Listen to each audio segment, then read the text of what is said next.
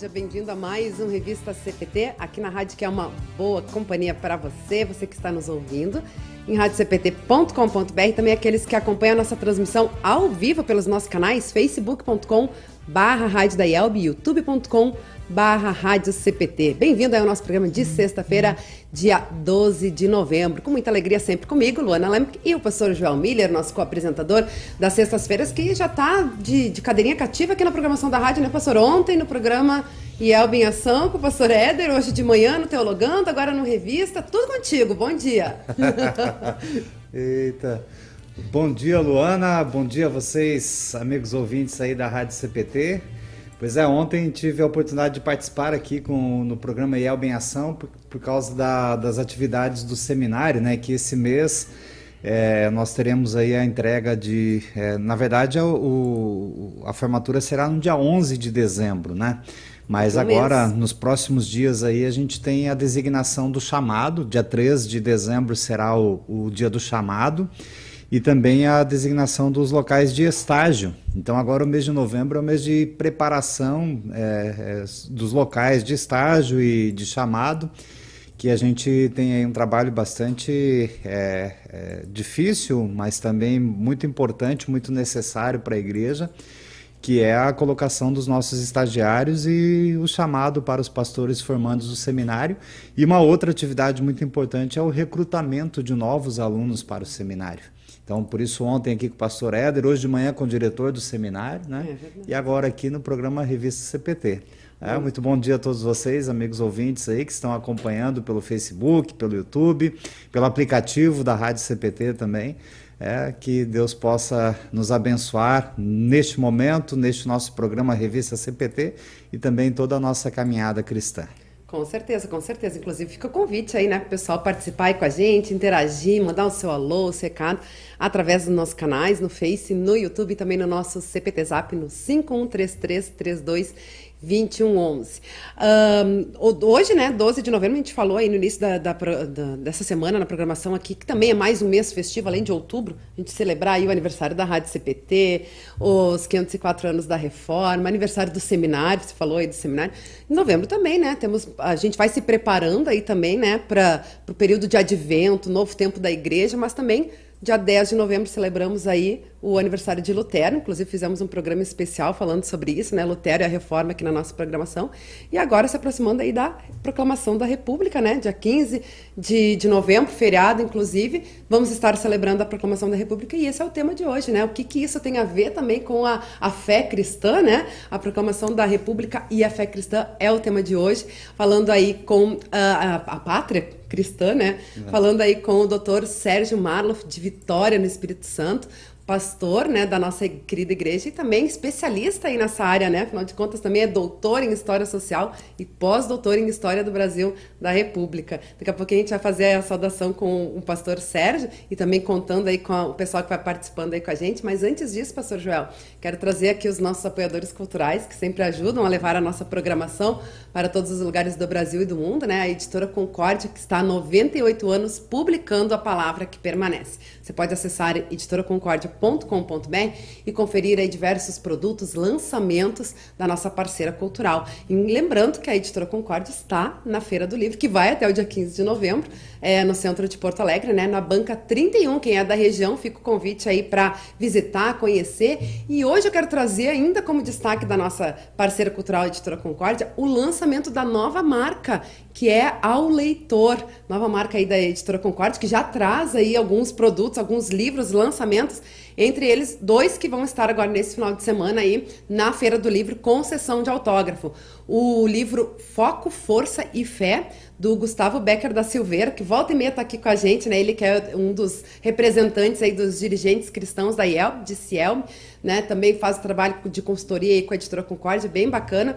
E ele vai estar fazendo a sessão de autógrafos, o lançamento desse livro, no sábado, às duas e meia, lá na, na, na Feira de, do Livro de Porto Alegre, no, no, centro de Porto Alegre. E no domingo temos tem o privilégio de estar participando também do lançamento e sessão de autógrafos do livro Acolher para Entender, Saúde Mental na Vida Cristã, um produto bem bacana, um projeto bem bacana, que é com os autores do programa CP Terapia, aqui da Rádio CPT, né? Onde eu, a Angele e a Dani Von Milhas tivemos aí o privilégio de organizar esse livro que vai estar sendo lançado então no domingo, na Feira do Livro de Porto Alegre, com sessão de autógrafos às duas e meia. Então, quem é aí da região, ah. fica a dica aí para estar também uh, adquirindo né, e acompanhando esses lançamentos da nossa parceira cultural. Então a Luana estará ali no próximo domingo autografando lá na, ah, né, tem um espaço bem bacana lá da que quem organiza a feira do livro aqui em Porto Alegre é a Câmara do Livro. Né, então lá tem um espaço, a Praça dos Autógrafos. Tem uma barraca é, lá, isso. a barraca do, da, da, Câmara do Livro. Até a minha esposa está trabalhando lá. É verdade, a Manu e a Sumari estão lá, né? Manu e a Sumari. E que, lá, então. e que, que, legal, hein, Lu? Nós temos aí um novo selo da editora Concórdia ao leitor. Ao leitor. A editora Concórdia tem o selo também Criança Cristã. Exato. Né? Então, assim, é, nas inovações aí da editora Concórdia, a gente agradece muito o apoio que a igreja dá para a nossa editora. E o, o, lançamento do livro do Sérgio Becker, né, da Silveira. Gustavo Becker. Não, do Gustavo Becker. O Sérgio Becker é o irmão dele. É pastor lá em Manaus, o pastor Sérgio. É, o, Gustavo Becker, então, com esse novo livro e um livro da rádio aqui, né? Do programa C, é, CP, CP Terapia. Que é feito aí com, por psicólogos, terapeutas, ah. psicanalistas, né? Cristãos. Ah que sempre produz então, toda terça e quinta, né? Nós temos aí uhum. o, o, programa de cinco minutos, né? Trazendo aí sempre dicas, orientações à luz da palavra de Deus sobre assuntos né, do universo da saúde é, mental, da saúde, do, de comportamento e tudo, né? E a gente agradece sempre aí essa equipe de voluntários, né? Profissionais aí capacitados que tem sempre a, a, sua agenda cheia. Inclusive, eu que volto e meia, a gente está fazendo os encontros online também agora com o grupo CP Terapia, toda, uma vez por mês, né? A gente sabe das agendas lotadas deles, porque agora com a pandemia também aumentou a demanda, a gente sabe, né? E eles fazendo esses atendimentos online tudo, e eles reservam um tempo não só para o programa, mas para escrever esse livro, né? Que eles se dedicaram bastante aí uh, nesse ano para a gente poder trazer e tá muito especial, vale a pena aí adquirir lá no, no site ao, ao, leitor, né? Ao leitor.com.br você pode estar adquirindo esses livros também lá no site da Editora Concorde e uh, quem acessar o site e se cadastrar uh, para receber 10% de desconto na primeira compra lá no site auleitor.com.br. Fica a dica aí, então. Qual que é o título do livro do programa CP Terapia? Acolher para entender. Saúde mental na vida cristã. Saúde mental na vida cristã. Que legal, muito bom. Parabéns, Luana. Eu sei que é, tem uma equipe toda aí, né? Mas alguém capitaneia esta equipe, alguém, alguém está ali na liderança e a gente sabe aí da sua liderança nesse, nesse processo todo. Que legal, parabéns. Inclusive, já vou dar spoiler, porque eu adoro ah, dar spoiler, né, ah, né, professor Joel? Eu sei. A gente vai fazer a, a sessão de autógrafos, o lançamento lá na Feira do Livro domingo, é. né? Para quem estiver aí é. na região e tudo mais. Mas programa de terça-feira aqui do, do Revista CPT vai ser o lançamento oficial na rádio com a presença de todos os autores vão estar com a gente, né? Quem, porque temos autores de diversos lugares do Brasil, né? Tipo a Dani, que é lá em Manaus, né? O pastor Otávio Schlender, em São Paulo, é, o pastor Rafael Vilski, em Lages, é, o pastor Arthur Charzuk, aqui de São Leopoldo, provavelmente ele vai estar aqui nos estúdios, a Angélica também aqui de Porto Alegre, enfim. É, são vários autores que, que participaram, que contribuíram aí para esse livro. Então, alguns vão estar online, outros vão estar aqui no, no estúdio, mas terça-feira vai ser o lançamento oficial aí aqui na programação da rádio. Que benção. E obrigado a todos os que colaboram né, com CP Terapia e com esse projeto aí, né, dessa literatura para é, um, um, tema tão pertinente, tão importante para a vida cristã. Muito bem. Hum, muito bem. Então tá, né? Já feito aí os anúncios, divulgações das nossas novidades, vamos até Vitória no Espírito Santo fazer a saudação aí com o nosso convidado de hoje para falar então sobre esse tema tão importante e oportuno, afinal de contas, né? Estamos celebrando aí a proclamação da República na segunda-feira. Vamos falar sobre República e Pátria Cristã com o pastor Dr. Sérgio Marloff. Bom dia, bem-vindo mais uma vez à Rádio CPT, pastor. É, bom dia, Luana. Bom dia, Pastor Joel. É, bom dia a todos os ouvintes aí da Rádio CPT. Eu queria assim agradecer aí pelo convite, pela oportunidade de estar com vocês aí nessa manhã, falando um pouquinho então sobre o Brasil republicano, aí sobre a proclamação da República, né? E também falando um pouquinho aí sobre é, lembrando a nossa pátria aqui no mundo, mas especialmente lembrando a nossa pátria no céu, um dia né, na vida eterna.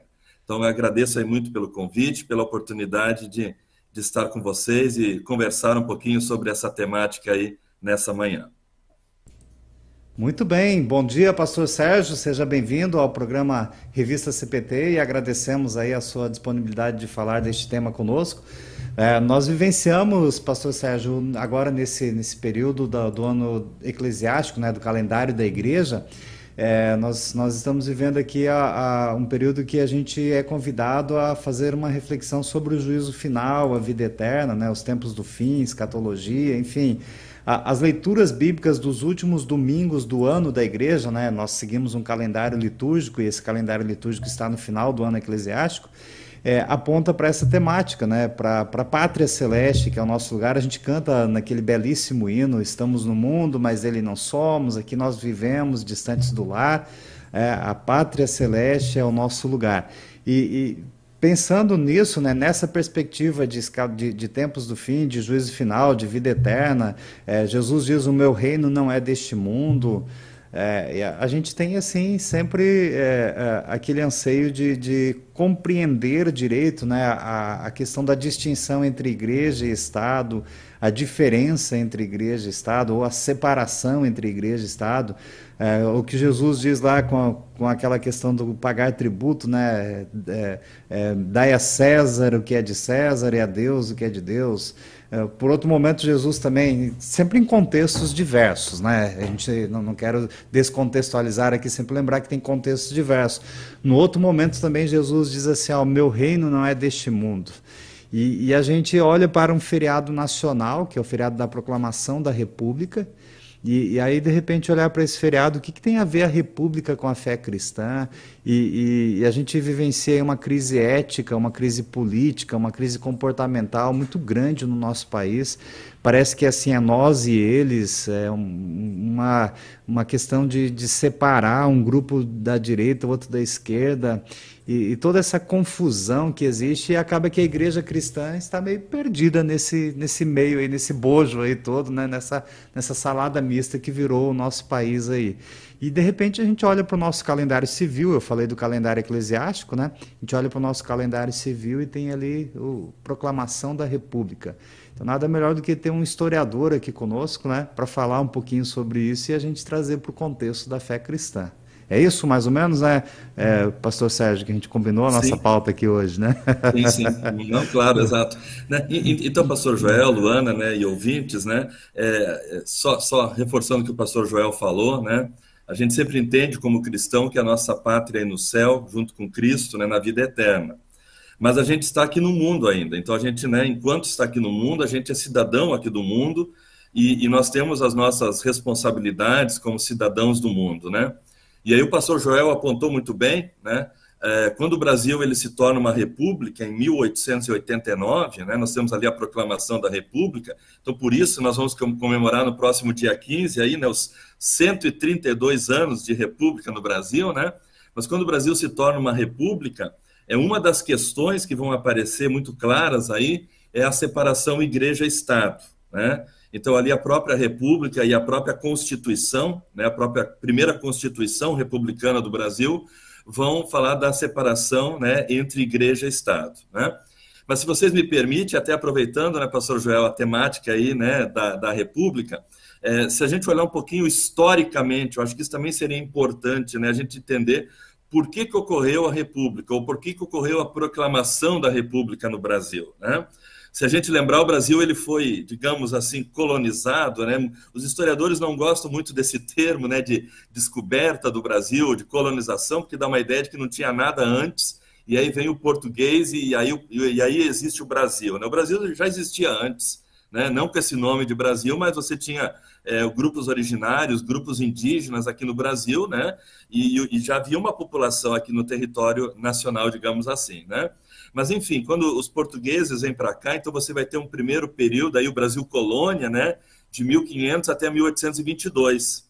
E depois você tem de 1822 até 1889 o Brasil Império. E o Brasil, nesse ponto, ele vai diferenciar dos outros países sul-americanos.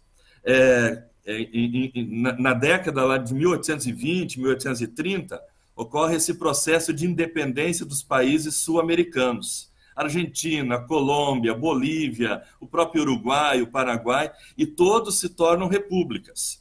o único país é, é, sul-americano que não se torna república é o Brasil, se torna é, império. E aí nós vamos ter dois imperadores aqui no Brasil, né, no, no período Brasil-Império.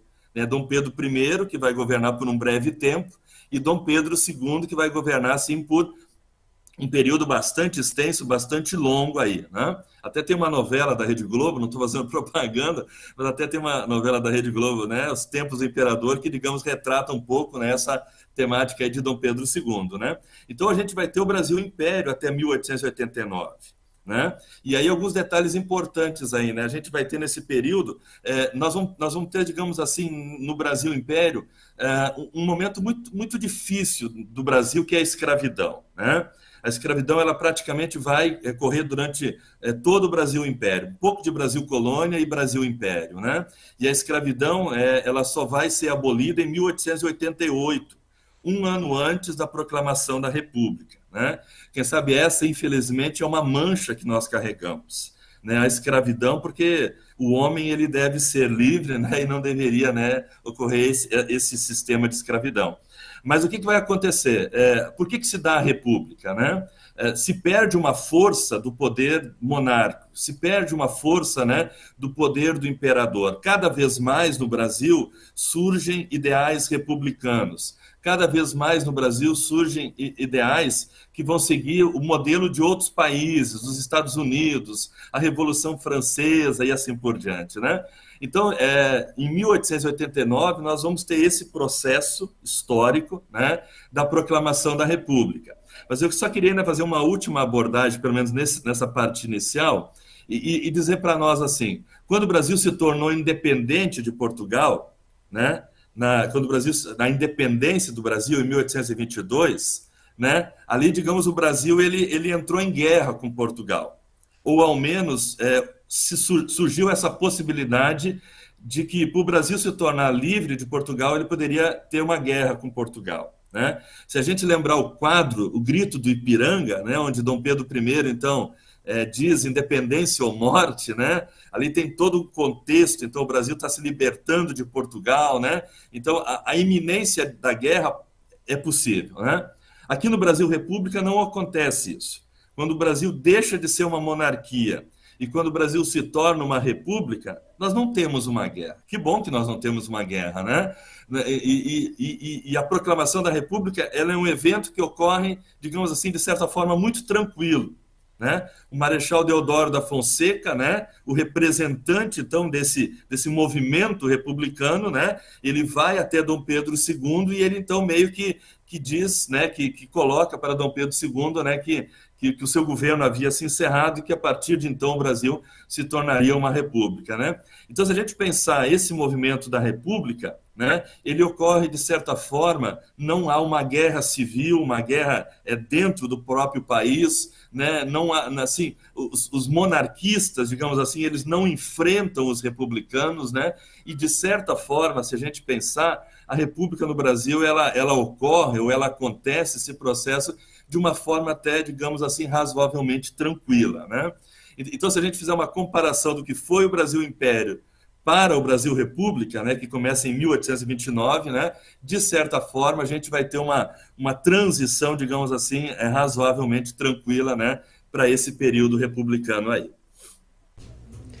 Muito bem, e, e, eu acho que é importante a gente trazer também as consequências, né, que vieram aí para o povo com tudo isso, né, com a, com a, República, porque a gente vai, você trouxe aí, por exemplo, a questão da, da escravidão, né, e depois a, a, liberdade que as pessoas tiveram, né, um, e aí com a República também os ideais democráticos, a própria democracia que vai trazer vários direitos, né, os direitos humanos, a própria cidadania que as pessoas podem exercer, né, uh, acho que trazer um pouquinho disso que a gente, inclusive, fazer essa relação com nós como cristãos também, né? Que a gente pode também estar tá, é, exercendo, né? E devemos exercer a nossa cidadania. E de que forma, né, pastor?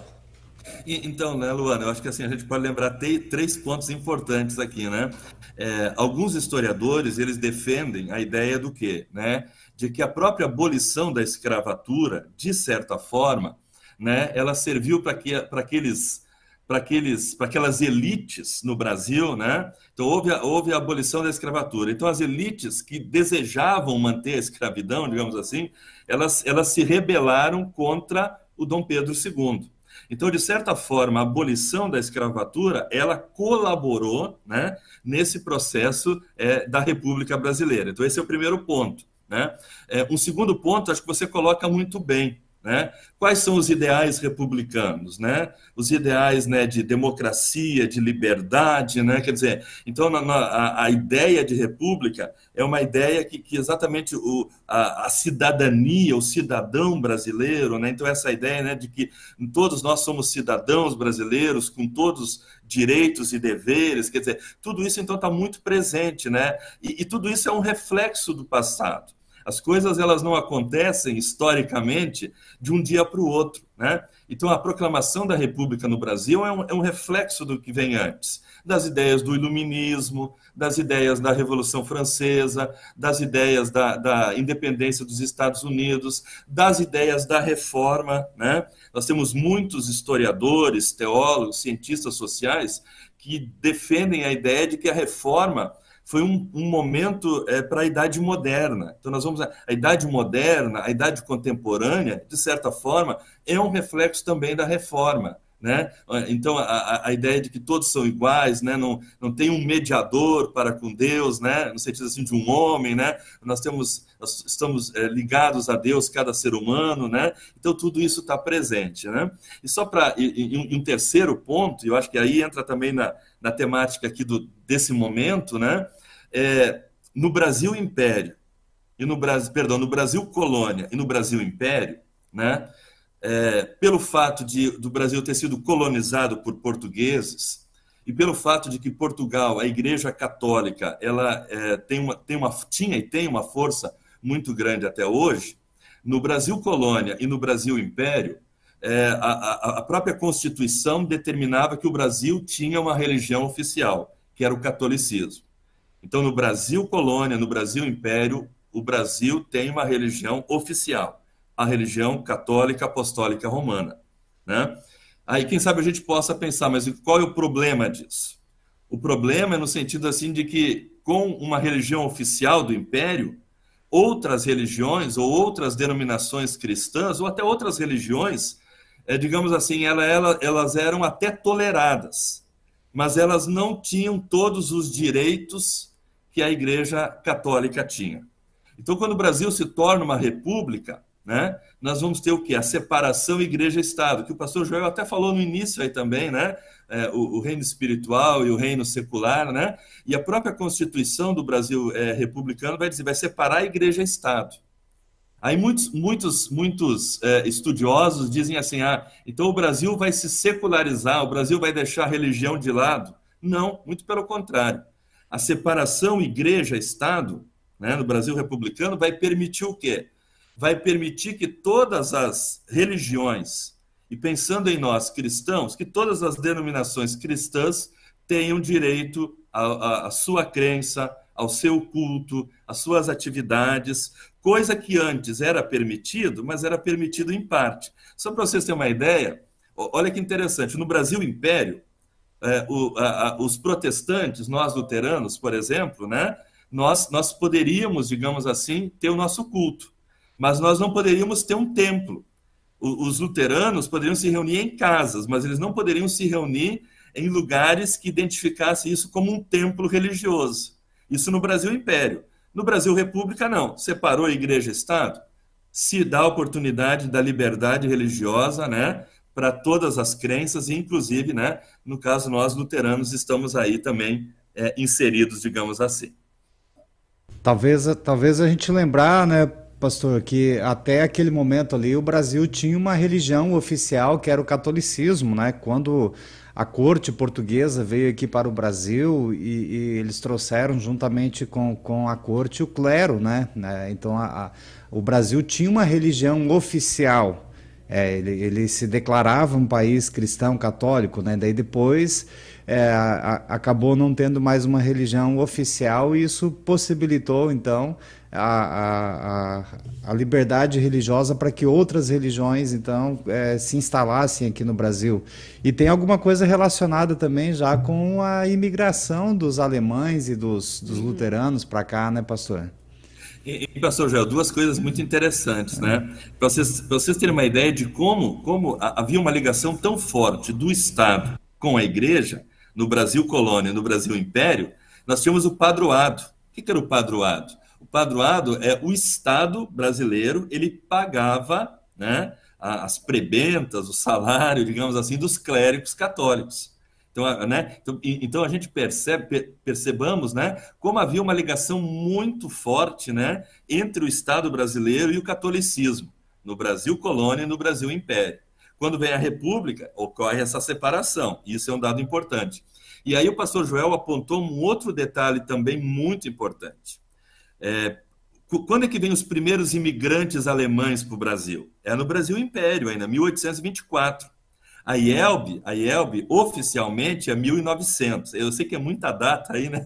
A IELB oficialmente é 1900, né? E se a gente pegar só para a nível de, de, de, pensarmos, né? A própria Igreja de Confissão Luterana, a ISLB, é de 1886. Era um pouquinho antes da IELB, tá? 1886. Mas de 1824, quando vem os primeiros imigrantes alemães para o Brasil, até o início da ISLB ou da IELB, esses luteranos eles se reuniam. Eles tinham seus cultos, eles tinham é, muitas vezes pastores que vinham da Alemanha, né? Mas eu, isso que o pastor Joel falou, né? É, mas o governo, ele de certa forma barrava isso. Ele permitia, ele tolerava, digamos assim, né? Mas não podia ter, não podiam ter edificações de igreja, né? Os cristãos não, os cristãos luteranos, por exemplo, não podiam professar sua fé fora do seu núcleo familiar, né? Então, quando vem o Brasil República, né, se a gente pensar em termos de, da nossa igreja e do, do, protestantismo geral, né, e não só dos protestantes, se a gente pensar até em outras religiões, né, a, a, o, o, Brasil República permite o quê? Que cada um tenha a livre escolha da sua religião, professe a sua fé, e claro, nós, como luteranos, professamos a nossa fé cristã. Certo. E, pastor, se eu não me engano, a primeira igreja é, protestante, a primeira igreja não católica que teve uma autorização imperial para funcionar por causa de alguém da corte que era da Áustria, né, foi lá em Petrópolis, né? Teve, teve algo assim. É, eu, eu, não me recordo agora o nome da, da, congregação, mas me parece que quando eu morei no Rio de Janeiro, de vez em quando eu ia lá para Petrópolis visitar a cidade imperial lá. É, aí teve um historiador lá, um guia turístico, que falou que na época é, que era proibido, então, ter a identificação de igrejas que não fossem católicas no Brasil, é, houve uma autorização imperial por causa de alguém da corte que era da Áustria para que ali então pudesse ter uma, uma igreja protestante. Não sei se o pastor sabe alguma coisa disso. É, e... Ah, Pode falar. Não, eu ia dizer, pastor João, é realmente um, um, dos primeiros, uma das primeiras comunidades luteranas do Brasil é aí, né, em Friburgo, no Rio de Janeiro, né, em Petrópolis, perdão, Petrópolis, Rio de Janeiro, né, nessa região aí. Né. Eu só não saberia lhe dizer se, digamos assim, essa primeira é, igreja, ela teve essa permissão, digamos assim, de, digamos, de ter um templo religioso, né? Porque eu já ouvi uma outra, uma outra referência, né? Não sei se cada um puxa um pouco é, para o seu estado, né? É. Mas eu vi uma referência de que a primeira igreja luterana com torre, ou protestante, melhor dizendo, a primeira igreja protestante com torre no Brasil, com formato de igreja, foi aqui no Espírito Santo, em Domingos Martins, né, conhecido também por Campinho. É. Quando você vem para Domingos Martins, você vai ver que no centro do município tem uma praça e tem uma igreja luterana.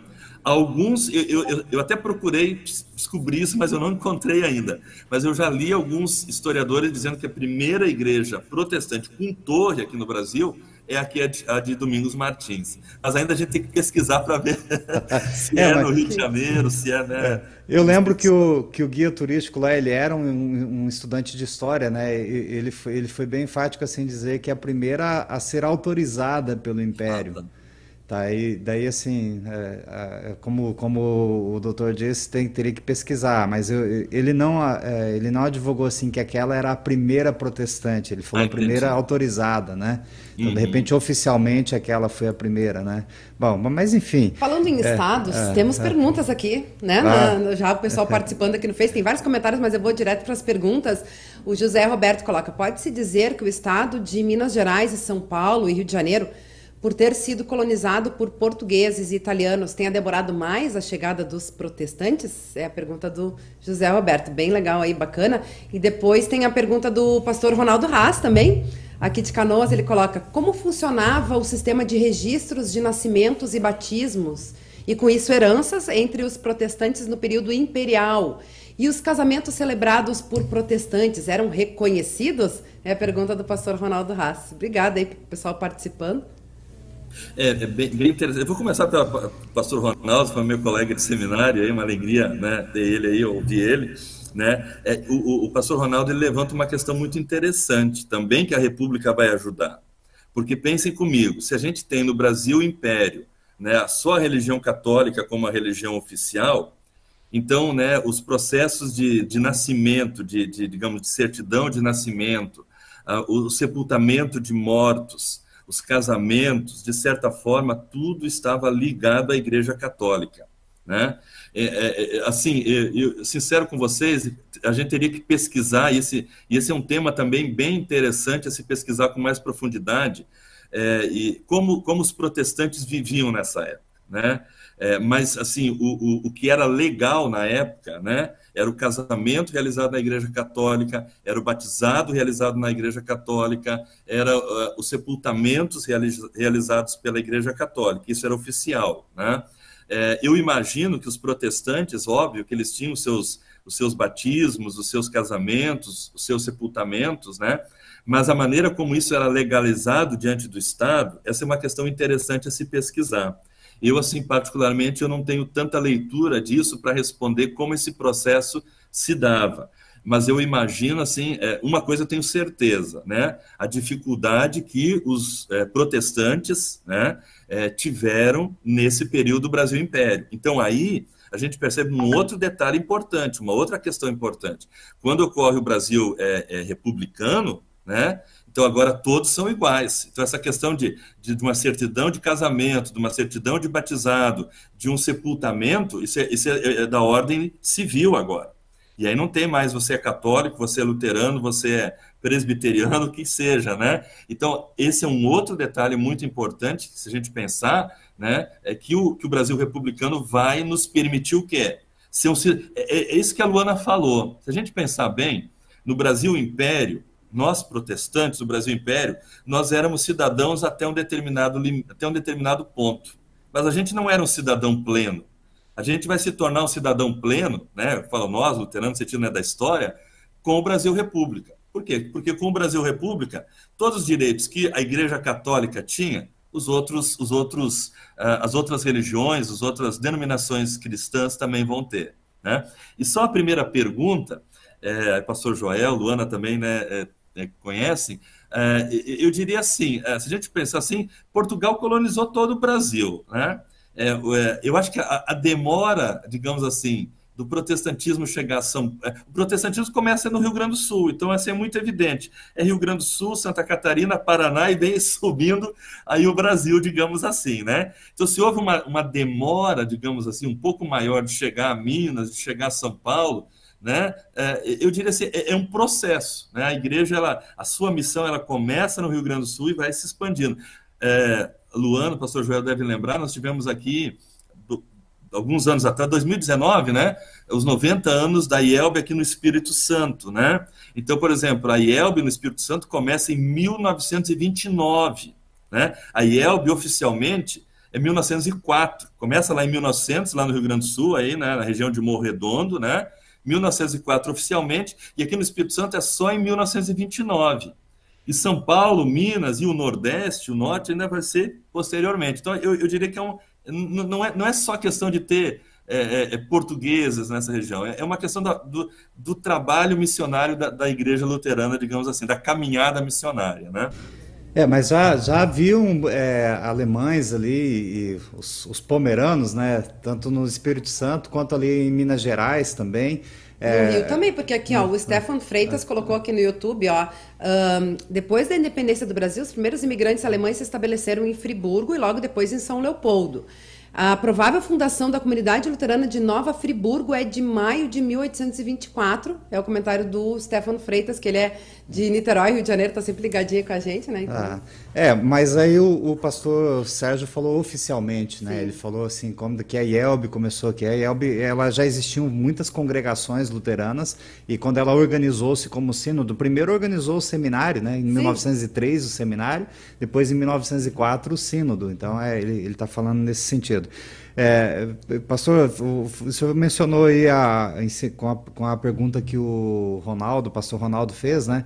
É, a questão dos registros de nascimento, casamento e óbito e tudo mais, o sistema cartorário do Brasil, é, ele é, teve como banco de dados ou base de, de informações o, o, sistema de registro da Igreja Católica. Né? Então, o direito empresarial, o direito cartorário no Brasil, o direito das sucessões, tudo, ele deve muito aos registros da Igreja Católica por, por causa desse fato que o pastor citou, né, que, que oficialmente quem cuidava disso era a igreja, né? depois é que passou para cartórios e tudo mais. E até hoje já mudou também o sistema.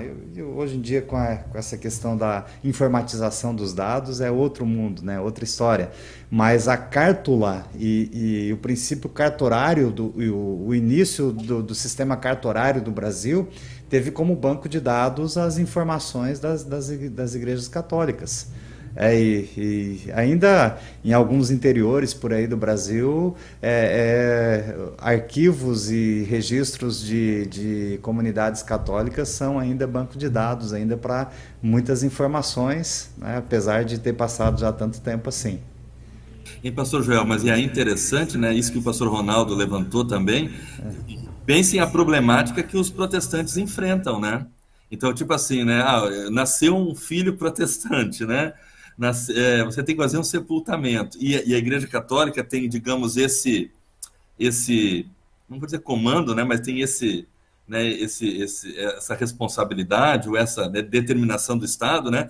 Então eu imagino que em muitas situações, né, em muitas situações, os protestantes enfrentaram sérias dificuldades para certidões de para batismo, para nascimentos, para sepultamentos, né? Então é, é, bem complexo esse, esse período do Brasil Império e felizmente que bom que nós hoje temos o Brasil republicano, né?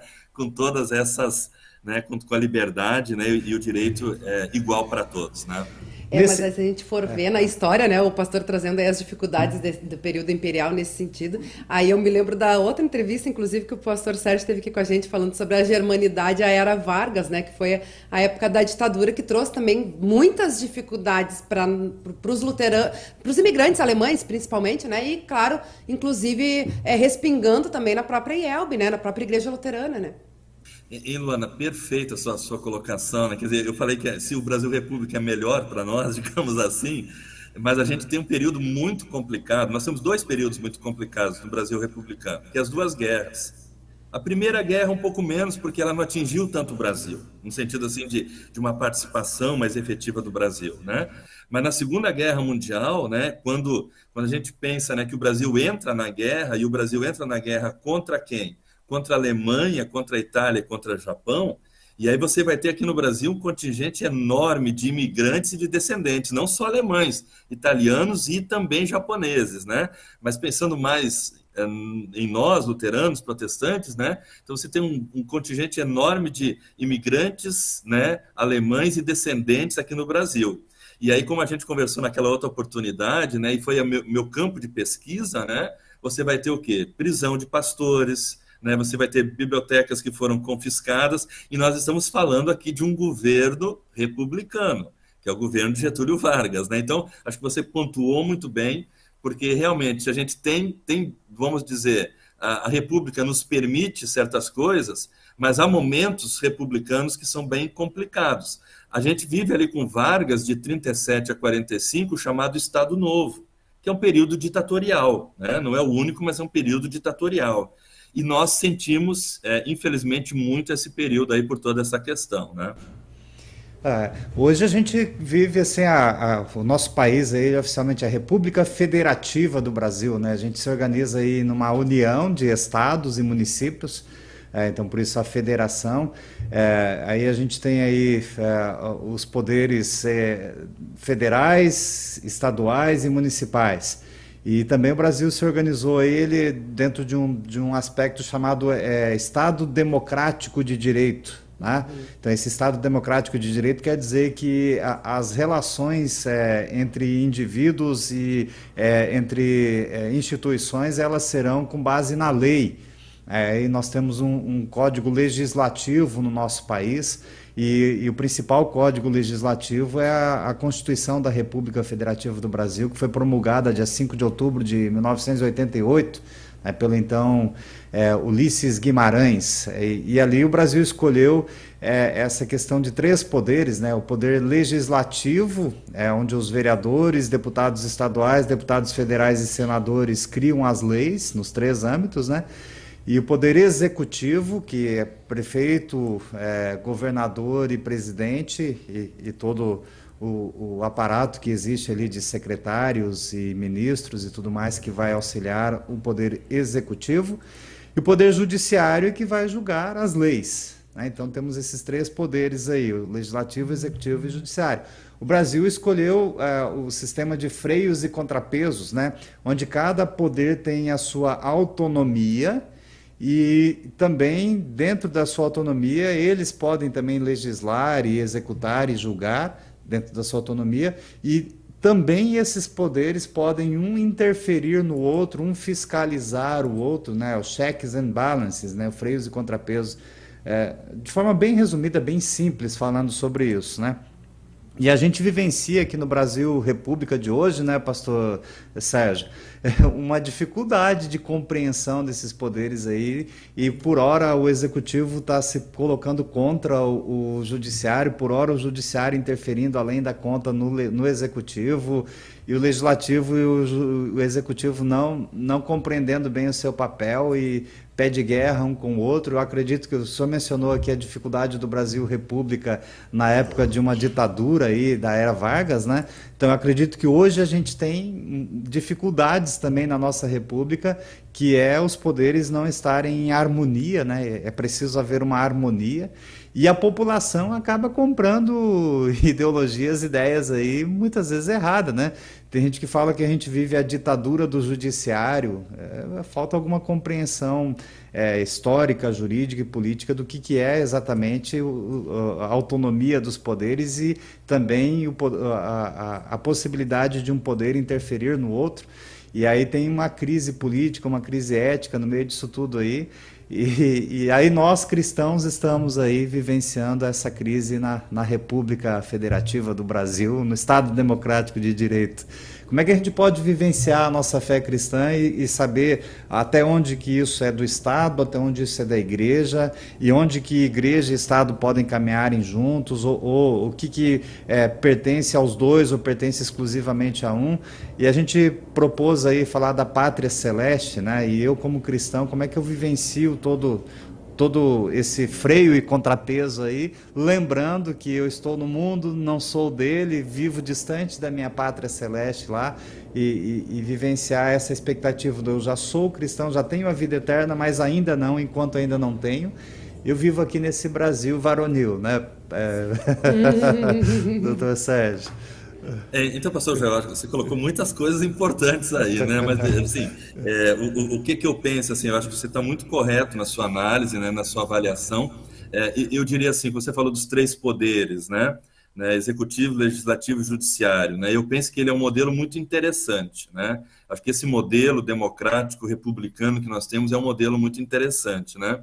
É, como o pastor Joel já colocou, eu acho que eu reforço isso. Acho que tem duas questões que são importantes aí, né? Harmonia dos três poderes, e quando eu falo em harmonia, não falo necessariamente que um tem que necessariamente concordar com o outro, mas harmonia no sentido de que você, cada um dos três poderes, sabe das suas funções e das suas atribuições e, e, e, exatamente junto com os outros poderes, né, é, busca o, o, interesse de todos, né, que eu acho que é o, é o grande ponto, né, então essa questão da, harmonia, mas essa questão da independência dos três poderes também, né, então acho que isso também é muito importante, né, é, isso que o pastor Joel colocou, né, o que cabe ao executivo, o que cabe ao judiciário, o que cabe ao legislativo, né? Então, eu acho que essa questão é uma questão que ainda a gente precisa é, amadurecer, né? E, e aí quando eu falo a gente amadurecer, eu falo a gente como, como sociedade brasileira, né? E esse pastor Joel me permite, é, eu, eu acho que assim, na minha opinião, e é uma opinião muito particular, né? É, eu acho que assim, o Brasil é, ainda nós, nós precisamos amadurecer na democracia. Né?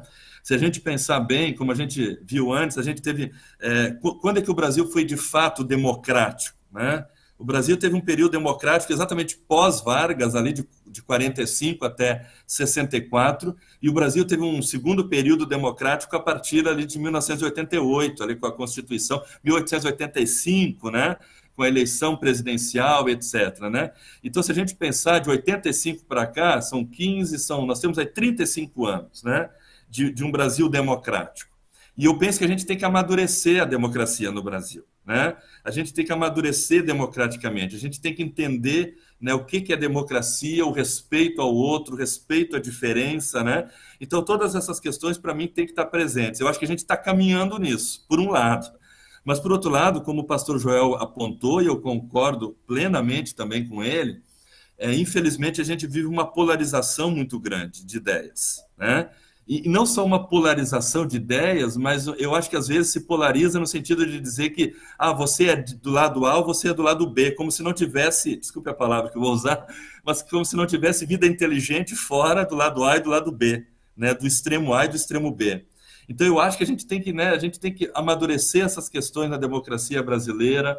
Nós temos que pensar que necessariamente as pessoas não são só de extrema direita ou de extrema esquerda, né? mas que existem pensamentos é, que podem, de repente, ser de, de, de, esquerda ou ser de direita, mas que podem ser pensamentos mais de centro, que vão, vão colaborar para né, para um todo de Brasil, enfim. Né? Então, eu acho que essas questões são importantes. E, e, eu concordo, a polarização ela, ela é preocupante na medida em que você pensa que se, se você não seguir o meu lado, né, você é contra mim, assim por diante, né? E para fechar, né, assim, pastor João, como falei, o pastor João colocou muitas coisas importantes, né? É, é, se a gente pensar agora é, no, na parte cristã nossa, né, como cristãos, como luteranos, né, é, eu, eu, diria duas coisas. Eu, eu acho que a instituição igreja, isso é muito claro, né, aquilo que Lutero falou da separação igreja-estado, né, então a, a função da igreja, a função do Estado e a separação, então, da função de cada uma, né? Isso eu acho que é um ponto muito importante, né? E a segunda coisa, como cristãos luteranos individuais, né? Então, a gente, eu, eu, penso que a gente tem que é, é, pensar em política, estudar política, estudar o que é democracia, né? Eu penso que a gente deve procurar entender o que é política, é, a gente ter candidatos cristãos, luteranos na política também, termos muito, muita consciência no nosso voto, na nossa participação política, enfim, eu acho que são muitas questões que a gente pode pensar e refletir, né, na nossa vida nesse mundo. Mas sempre pensando, e eu acho que esse é o grande objetivo, né, da igreja cristã e da igreja luterana, nosso grande objetivo o quê? É a salvação. Salvação de todos, o Cristo para todos, né? Pensar que nós estamos aqui no mundo, vamos ser, vamos ser bons cidadãos aqui no mundo, mas a nossa pátria, é a nossa perspectiva, né? É a vida eterna lá com Deus. Resumir assim, pastor é, Joel, um pouquinho da minha ideia aí. Existe diferença entre separação e distinção? teológica ou historicamente, é, professor? É, algum, alguns, alguns é, é, teólogos e alguns é, é, pesquisadores fazem essa, né, é, essa nomenclatura, dizendo, né, alguns entendem como uma distinção, né, e a distinção não é uma separação clara, né, então você vai ter na distinção, de certa forma, uma, uma participação da igreja em questões políticas, até mesmo pensando nesses dois lados, e outros vão dizer que numa separação, e aí uma separação é completa pensando então em igreja e Estado. A igreja vai cuidar só do espiritual, o Estado vai cuidar só né, do secular, digamos assim. Né? Então, alguns defendem essa, é, é, é, essas nomenclaturas aí, né? Eu acho que o termo distinção é um termo mais correto, um termo mais adequado, né? E, e, e só uma outra ideia também, eu, eu comentei antes, pastor João, quando eu falo que a igreja cuida das questões espirituais, né? É, eu não estou dizendo com isso que a igreja não deva se preocupar com as questões é, do mundo aqui, no sentido do quê? No sentido da cidadania, no sentido, né, por exemplo, infelizmente hoje, e aqui eu não estou querendo entrar em termos de governos, né, mas hoje a gente vive assim uma crise, né, assim, é, é, por exemplo, é, alimentar no Brasil. Acho que a gente, a gente precisa se preocupar com isso com a cidadania, com o bem-estar das pessoas, com né, o direito à moradia, o direito à alimentação, à educação, saúde, etc. Né? Então, a igreja, eu acho que ela também, se, se a função da igreja é o espiritual, e é o ponto principal, mas o, olhando o, o, nosso próximo, olhando o nosso irmão, a gente acho que também precisa pensar nessas questões como igreja. Como a gente tem feito, por exemplo, na ação social, só para dar um exemplo, né, do, do, do cuidado ao próximo nas questões, muitas vezes, também materiais, né. Certo. Eu, eu creio assim, pastor, é, Deus é Senhor é, é, da, da vida, é Senhor de tudo, Senhor da história, né? Tanto que a gente confessa no credo apostólico, lá nos demais credos ecumênicos da igreja, também creio em Deus Pai Todo-Poderoso. Então, assim, Deus é Senhor da história. E, e, e, ele rege esse mundo com a mão direita e com a mão esquerda, né? com a palavra e com o ordenamento desse mundo, com, com, com as, as questões é, civis e tudo mais. Né? Então, tem aquilo que é pertinente a, ao reino espiritual, tem aquilo que é pertinente à vida aqui neste mundo. Mas ambas é, as instituições estão nas mãos de poder e de amor de Deus. Então, tudo acontece só porque Deus permite. Né? E cabe à igreja saber o que, que é do reino da direita e do reino da esquerda. Falando de reino aqui, não de é, é, ideologia política de direita e esquerda, né? Então, assim, o que, que é pertinente à pátria celeste e o que, que é pertinente à pátria Brasil, à pátria que nós vivemos aqui neste, neste mundo enquanto a gente ainda não contempla a glória do Salvador Jesus. E a igreja, ela está atuando né, uh, neste mundo que tem a mão direita e a mão esquerda de Deus. Né? O governo é soberano de Deus sobre tudo isso. Quer queira as pessoas é, queiram isso ou não, né? Deus é Senhor da história também. É, e a, a, igreja precisa é, atuar e, e, o cidadão cristão precisa atuar né, para que sempre haja justiça, equidade, para que haja sempre a, as coisas de acordo com a vontade de Deus também. Né? Então a gente precisa sempre denunciar o erro e a gente sempre precisa ser sal e ser luz também como igreja, como cidadão e tudo mais. Aí o, o que acontece de muitas dificuldades, muitos problemas é as pessoas fazerem campanha partidária ou política partidária e, e, acabarem esquecendo né, da pátria celeste, acabarem esquecendo que a gente precisa aceitar o contraditório. Né? E a gente também precisa, além de aceitar o contraditório, acho que o pastor falou alguma uma coisa muito interessante aqui, muito pertinente, e que existe vida inteligente fora hum. do A ou do B, né? tem outras opções também e tudo mais.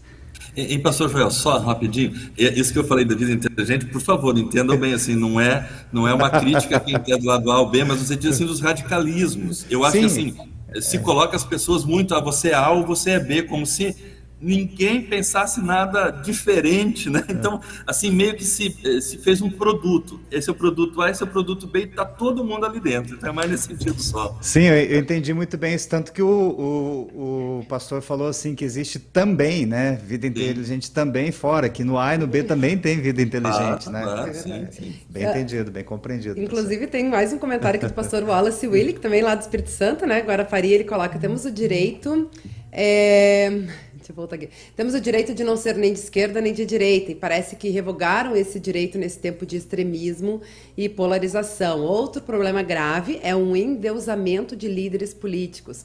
O prejuízo disso para a igreja é irreversível. É o comentário aí do pastor Wallace, que é o que a gente está falando aqui, né? E aí eu acho tem outros comentários aqui, inclusive tem uh, mais uma pergunta aqui do José Roberto. Ele que tinha colocado um outro comentário também aqui com relação aos registros, né, que estão sendo digitalizados é, da Igreja Católica pelos Mormons, né? Ele comenta aqui e depois ele coloca, pastor, uma pergunta provocativa. Temos uh, ter mais medo de um governante que é cristão, mas não testemunha de outro que não tem religião, mas tem atitude de administrativos? É a pergunta aí do José Roberto, provocativa. antes, do, antes do pastor é, responder essa pergunta aí, quero mandar um abraço ali também para o pastor Vanderlei Maicon Lang. É, também está comentando ali. É, ele tem é, mestrado em História pela Universidade Estadual de Ponta Grossa, é pastor da IELB lá, em, lá no Paraná. E hoje ele é doutorando em sociologia, ele é formado em sociologia pela Universidade Federal de Florianópolis, em Santa Catarina, e ele faz hoje pela Universidade Federal do Paraná doutor, doutorado em, em sociologia. Então ele está acompanhando aí e falando que é um tema muito pertinente aqui e, e parabenizando aí a escolha do tema e do convidado. E também um abraço, pastor Vanderlei, bons estudos aí, abençoado ministério para você. É, e temos muitas, muitas outras pessoas interagindo aí. Tem, tem muita gente. Inclusive é... aqui, ó, o Stefan Freitas, aqui pelo YouTube, trouxe uma indicação de um livro também, né? 1824, de Rodrigo Trespach, não sei se é assim que se diz, da editora Leia. Edição de 2019, então tem mais uma sugestão aí de leitura, já que a gente está falando de livros também, né? Bacana. É, eu, eu, assim, eu ia falar até, Luana, eu também tinha várias indicações de livro, até se vocês quiserem, depois eu posso até deixar, né? Isso que a gente comentou aqui sobre Brasil Império, sobre Brasil República. Nós temos alguns historiadores cientistas sociais, né? Tem, assim, livros muito interessantes, né? Tem um autor, um historiador chamado José Murilo de Carvalho. Ele tem dois livros muito interessantes sobre o Brasil republicano. Eu até posso depois compartilhar, mas um livro especialmente dele é Cidadania no Brasil, Um Longo Caminho quem tiver interesse em entender um pouco mais como se dá esse processo de cidadania em nosso país, José Murilo de Carvalho, um excelente livro, recomendo para quem tiver assim interesse. Eu também assim queria saudar o pastor Wallace, um querido amigo, pastor Vanderlei também. Nós já trocamos aí figurinhas aí sobre, sobre alguns temas aí. Fico muito feliz que ele está aí no seu, no, acho que no finalzinho do seu do seu doutorado, aí um, um querido amigo, né? É, eu vi que alguém comentou sobre os mormons, pois é interessante, eles fazem um, um trabalho muito interessante de digitalização de documentos, né? É um trabalho assim bastante e é, é, o que o pastor Joel falou aí na questão de, dos cartórios e tudo, né? É, se a gente pensar bem, é, quantas fontes aí o Instituto Histórico da IELB também, né? A gente, o historiador ele trabalha com fontes, então, né? Quanto mais fontes acessíveis, né? Não só o historiador, mas a todos os interessados, isso ajuda muito, né? Não fugindo da, da pergunta aí, mas quem sabe não tendo uma resposta, é, quem sabe o ideal é, é, as duas coisas, né? Ser cristão e ser um bom administrador, né?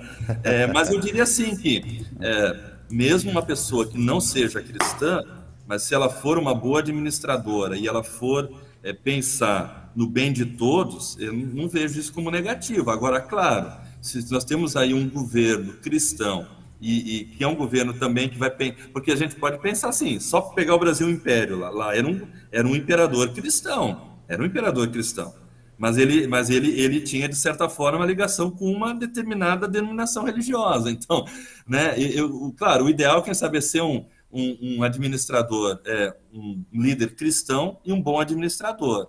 Mas se ele for um bom administrador e respeitar todas as religiões, acho que já é um caminho muito interessante também.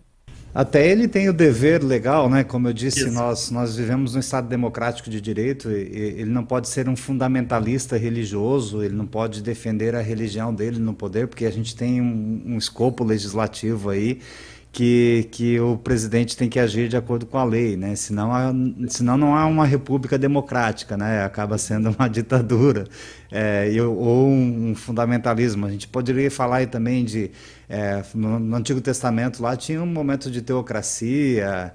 É, bom, enfim, é, é, são muitas, é muito enciclopédico isso, né, né professor? E a, a gente falou aí dos mormons. Eu sei que eles eles trabalham muito com a genealogia é por isso que eles têm essa preocupação com os registros aí da Igreja Católica para saber dos antepassados por causa de uma questão doutrinária deles lá, que não é o nosso assunto aqui, mas só explicando, né? Então, por causa dessa questão doutrinária deles, eles trabalham muito com genealogia, por isso essa preocupação de dis disponibilizar esses dados, esses registros aí que foi mencionado aqui. É, a gente está chegando ao final do programa, né? Eu só queria falar uma coisa assim: é, é, é possível nós, é, é, necessário, é possível, enfim, é desejável a gente ser patriota. É, a gente vê assim, é, vou citar um, um, exemplo de um país que eu creio que são patriotas, que em todas as, as publicações deles, qualquer coisa que, que tenha alguma coisa relacionada com os americanos, tem uma bandeira do país lá estampada lá, né? Especialmente nas produções cinematográficas, é, na TV, enfim, passa alguma imagem dos Estados Unidos, de alguma maneira aparece uma bandeira lá. Isso é ser patriota? é, é, é assim, o Brasil precisa melhorar um pouco essa questão do patriotismo. É, nós cristãos precisamos sempre valorizar a pátria celeste ao nosso lugar. Nós precisamos viver este, neste mundo aqui, planejar as nossas atividades, a nossa vida e tudo mais e viver a nossa fé cristã aqui nesse mundo, mas a gente não pode perder de mente a esperança cristã. A pátria celeste é o nosso lugar. Então, o, o cristão sempre tem isso, né? A expectativa da vida eterna, a expectativa do novo céu e da nova terra. A gente pode esperar um, um, melhor país, a gente deve esperar um melhor país, a gente pode exercitar o nosso patriotismo aqui, falando de Brasil, né, que é a, nós estamos falando da proclamação da República Brasileira, né? Em, Pastor Joel, eu acho muito bem pontuado pelo senhor, né? Se a gente vai nos Estados Unidos, qualquer filme né, tem uma bandeira. Eu lembro daquele filme Independence Day, né? Aí tem uma. No final do filme é o quê? Uma bandeira americana tremulando, né? Mas perfeito, eu, eu, eu, diria sim, com certeza. Né? Nós podemos ser mais patriotas. E aí eu, eu, diria assim, eu acho que isso tem que partir da gente. Mas o ser patriota não é só vestir uma camisa do Brasil ou, ou comemorar um gol da seleção brasileira, né? O ser patriota me parece que é, é, é a gente exercer a nossa cidadania em todos os momentos, inclusive também, inclusive também no sentido dos nossos deveres. Uma coisa que a gente escuta muito, e a gente escuta muito também na academia, é aquela ideia, ah, vamos dar, é o jeitinho brasileiro. Não, para aí. A gente tem que mudar a nossa cultura, né? Essa ideia de que ah, o jeitinho, né? Vou dar um jeitinho. Não, não, é dar um jeitinho. Né? Então, por exemplo, se, se há leis, se há é, questões aqui no nosso país legais, a gente precisa cumprir as leis. Né? Acho que ser patriota é isso. Né? É, é ter direitos, mas ter deveres. Né? É, é então, é, é, mais do que só né, agitar uma bandeira. É, é, ser, é viver uma vida, né, eu diria assim, cidadã e cristã, pensando também, né, no dia a dia, no dia a dia. Então, o que é o ser patriota para mim, assim, né? Eu diria assim, ah, é, é, é, cumprir o que a lei tem, né? Assim, e, e, as coisas mais simples. Às vezes a gente acha que a gente pode furar um sinal de trânsito, a gente pode fazer isso que ninguém está vendo, etc. Não, acho que ser patriota é, é, é pensar no Brasil, né? É, é, é, procurar seguir as leis, os direitos e deveres, né? E sempre trabalhar pelo melhor, tra trabalhar pela coletividade pensar na pessoa, ok, pensar na pessoa, mas pensar no todo também. Então, acho que isso, eu, eu, diria, eu traria isso como uma resposta de ser patriota. E tenho fé no Brasil, sim. Eu tenho muita fé no Brasil.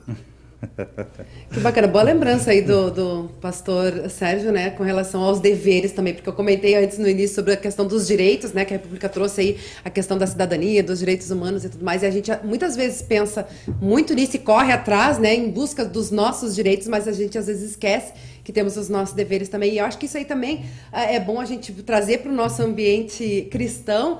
É, um, me lembrei ontem, até o pastor Martim comentou no programa dele, né? Orar pelos nossos, pelas autor, obediências às autoridades, né? Temos aí em Romanos 13, isso também então, é bíblico, né? Essas orientações aí da gente orar também pelas pessoas, obediência às autoridades, que também é, não deixa de ser nosso, nosso dever, né?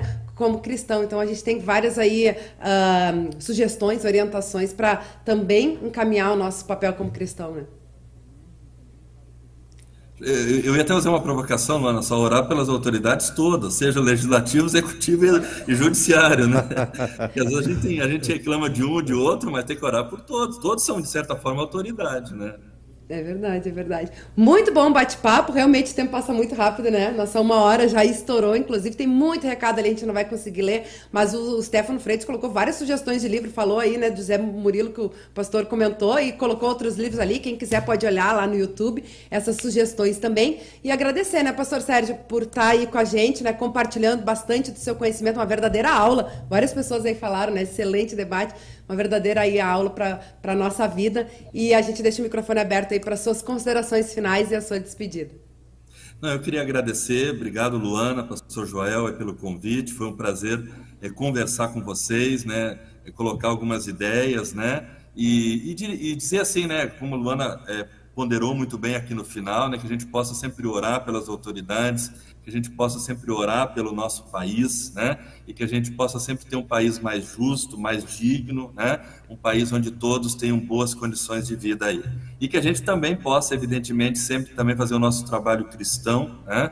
Nosso trabalho de lembrar que é, nós temos a salvação em Jesus e esse, essa é a grande, grande é, missão e a grande mensagem que nós, como, como cidadãos brasileiros, também podemos divulgar. Meu muito obrigado aí pela oportunidade. Muito bem, nós agradecemos então, pastor Sérgio, é, desejamos é, bênçãos de Deus aí no seu trabalho. É, é, professor universitário de uma faculdade de teologia, né? E, e também um abraço aí para sua esposa, que ela é integrante da, da Comissão Nacional de Escola Dominical. É, deixa o nosso abraço aí para ela. Rosane já esteve é. aqui com a gente também é. na programação. Um grande beijo para Rosane. A Rosane, educadora e trabalha aí pra, uh, na Comissão de Escola Dominical. Que Deus abençoe o trabalho dela. Grande abraço, pastor. Né? Felicidades aí, sucesso. E muito obrigado a você, amigo ouvinte da Rádio CPT, aqui do Revista CPT. Que Deus abençoe esse final de semana, um feriado aí pela frente, um bom descanso, bom trabalho para aqueles que vão trabalhar. Né? Até a próxima. Obrigada, pastor Joel, também, né, por estar aqui com a gente. Nos vemos domingo, então, na Feira do Livro, na sessão de autógrafos do livro do CP Terapia, Acolher para Entender, duas e meia, que a gente vê aí, né? Vamos estar lá, eu, a Angélia, o pastor Arthur, Márcio, pastor Wilson Regino também vai estar lá. Então fica o convite para quem estiver por aí. Aliás, agradecer né, a nossa querida audiência, sempre participativa aí com a gente.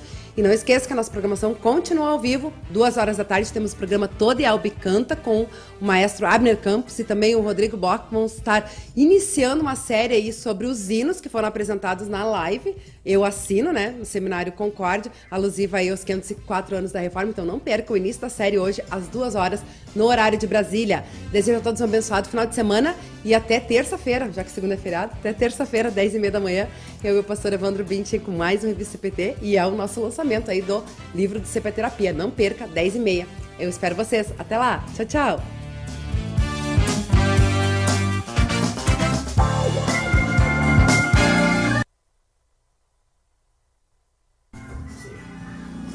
Oi, pastor. Baixo, de bola. Oi. Tá bastante gente. Tá, tá ouvindo, pastor? Tô ouvindo, tô ouvindo. Uhum. Aqui tá mudo. Tô, tô, tô te escutando. ah, é que o meu fone de ouvido aqui ficou mudo. Valeu, pastor. Muito obrigado. Muito bom. Eu que agradeço é. aí. Espero Muito ter ajudado mesmo. um pouquinho.